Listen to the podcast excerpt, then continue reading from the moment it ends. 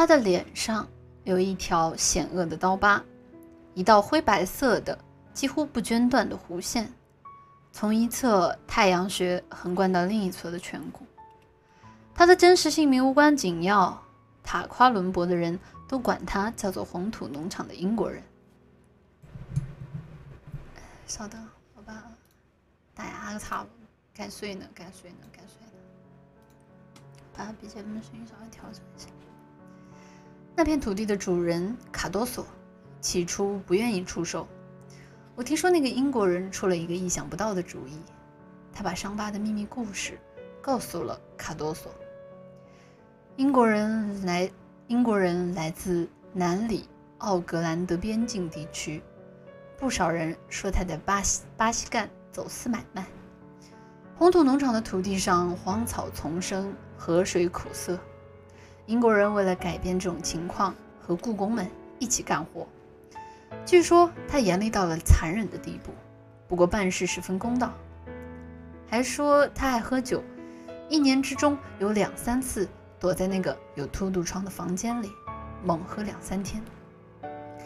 在路边时，像打过一仗或是昏厥之后苏醒过来似的，脸色苍白，两手颤，两手颤抖，情绪很坏。不过依旧跟先前一样威严。至今我还记得他冷冰冰的眼神、瘦削、精悍的身躯和灰色的小胡子。他跟谁都不来往，他的西班牙语也确实差劲。讲起话来像巴西人，除了偶尔有些商业信函或者小册子以外，从来没有人给他来信。等一下，我喝口水。嗯，我最近一次在北方省份旅行的时候，遇上卡拉瓜塔河水暴涨，只能在红土，只能在红土农场过夜。没待几分钟。我发现自己来的不是时候，我想讨好那个英国人，于是便把话题转到了一个不痛不痒的题目上——爱国主义。我说，一个具有英吉利精神的国家是不可战胜的。主人表示同意，可又微笑着补充说，他并不是英国人，他是爱尔兰登加梵地方的人。话刚出口，他立刻停住，好像觉得泄露了一个秘密似的。晚饭后。我们到外面去看看天色，已经放晴了。可是南方尖刀一般的山峰后面的天空不时被闪电划破，另一场暴风雨正在酝酿。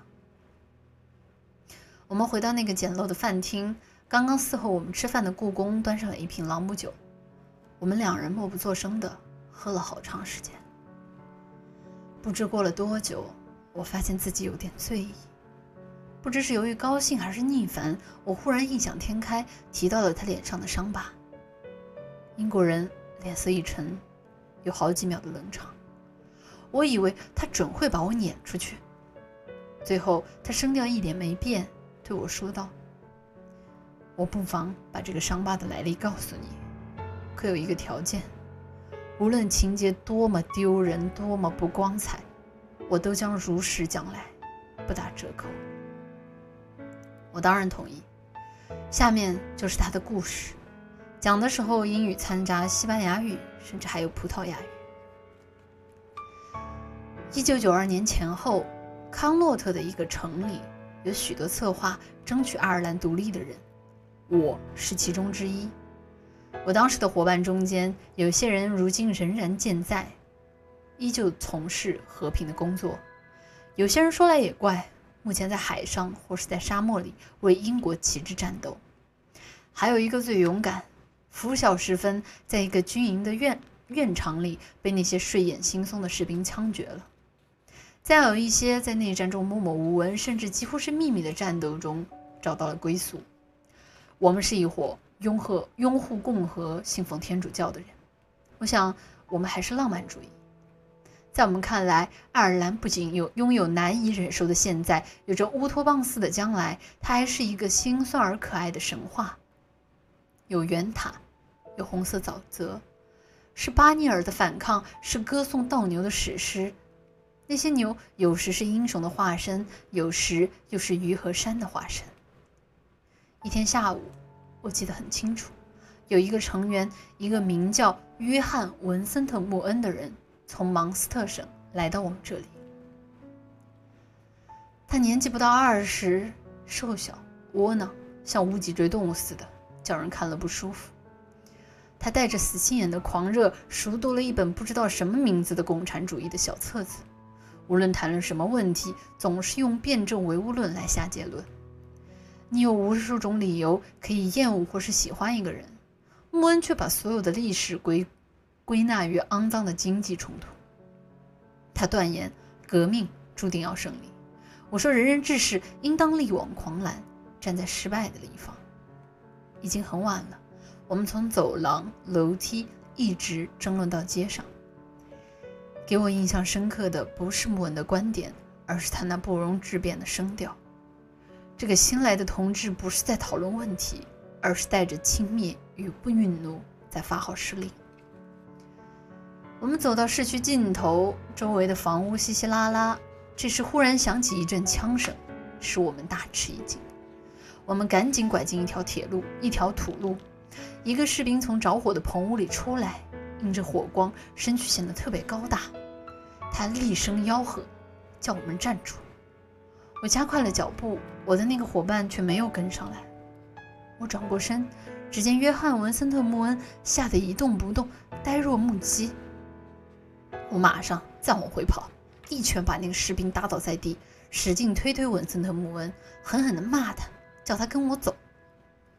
他吓瘫了，我只得拽住他的胳膊，拉着他跑。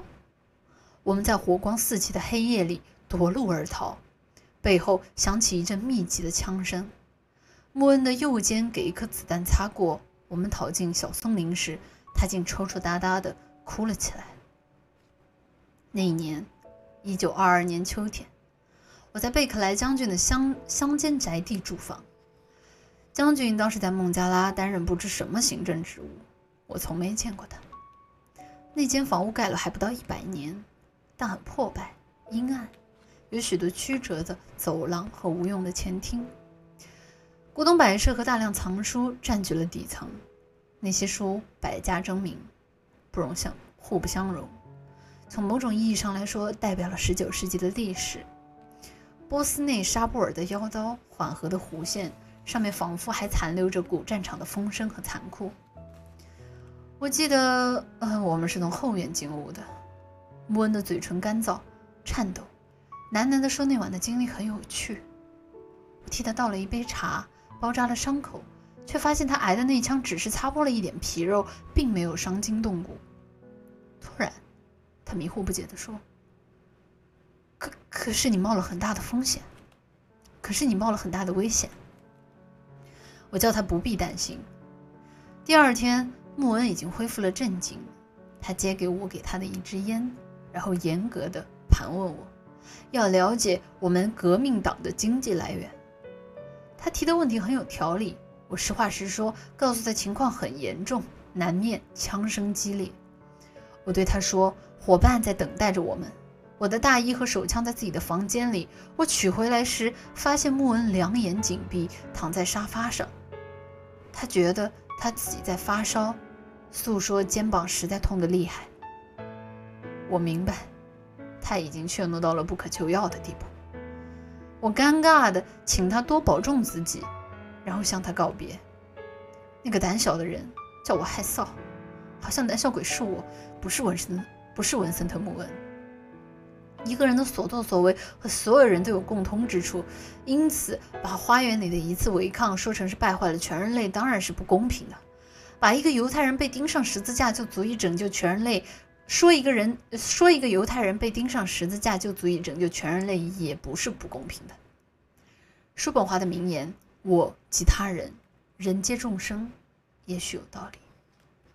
从某种意义上来说，莎士比亚就是那个可悲的。约翰·文森特·穆恩。我们在将军的大宅待了九天。关于战争的痛苦和希望，我不想再评价。我的目的是诉说这道使我破相的伤疤。那九天在我的记忆中似乎成了一天，除了最后第二天。那天，我们的人冲进一座军营，杀死了十六个士兵。替我们在埃尔芬被机枪扫射死去的十六个同志报了仇。天蒙蒙亮的时候，我从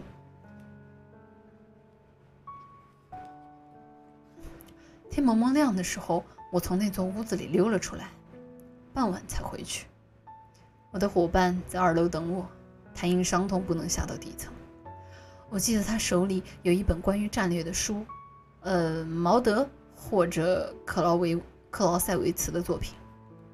有一晚，他曾对我说过：“我最喜欢的武器是大炮。”他打听我们的计划，夸夸其谈地加以批评或是修改。他还经常抨击我们可悲的经济基础，武断而阴沉的预言结局肯定一团糟。他嘀咕着说：“啊，这件事完蛋了。”他为了表明并不介意自己肉体的懦弱，竭力显示头脑的敏锐。我们就这样，好歹过了九天。第十天，爱尔兰皇家警察辅助部队完全控制了城市。高大的骑兵悄悄地在街上巡逻，风中夹着灰烟。我在街角望见城市中央吊着一具尸体，仿佛软软荡荡的人体模型。士兵们拿它当靶子，不停地练习枪法。我那天清晨出门，午前就回来了。穆恩正在图书室和谁讲着话，我听声调知道他在打电话。我听到他提到我的名字，接着又说我晚上七点回来，还说还出点子，说可以等我穿过花园时逮捕我。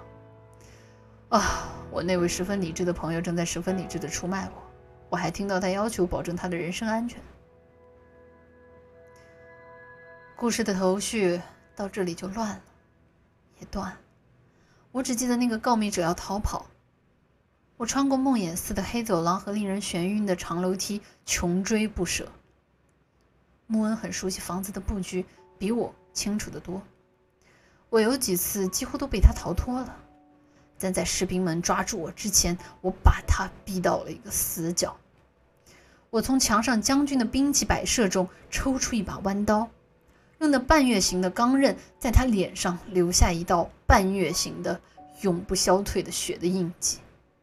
博尔赫斯，你我虽素昧平生，我把这件事的真相告诉了你，你尽可以瞧不起我，我不会难受的。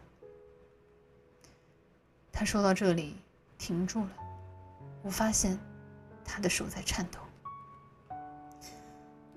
穆恩后来怎么样了？我问道。他领到了犹大的赏钱，逃到了巴西去。那天下午，他看到几个喝醉的士兵在广场上把一个模型似的人当靶子射击。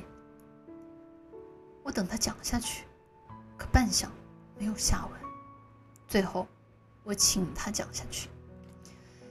于是他呻吟一声，怜惜地把那条弯曲的灰白伤疤指给我看。难道你不信吗？他喃喃地说：“难道你没有看到我脸上带着卑鄙的印记吗？我用这种方式讲故事，是为了能让你从头听到尾。是的，我告发了庇护我的人。我就是文，我就是文森特·穆恩。现在，你蔑视我吧。”